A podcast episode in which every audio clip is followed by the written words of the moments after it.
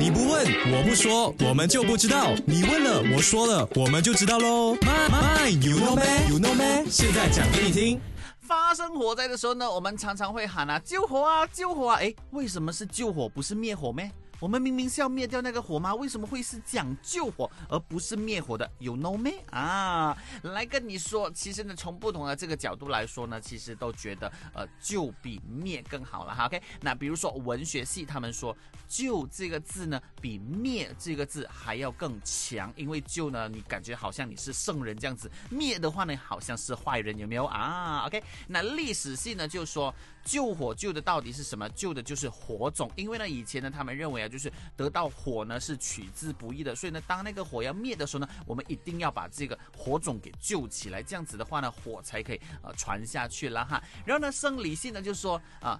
救这个字呢，比灭这个字啊，你喊起来呢更省力。然后呢，宗教系呢就说火是圣物嘛，OK，用灭这么有敌对意义的词汇呢是不适合的。那到底是不是真如他们这样子说呢？我就不懂啦。但是我们为什么要灭火？我们灭火就是为了要救人、抢救财物，所以呢，我们是说救火而不是灭火啦哈，OK。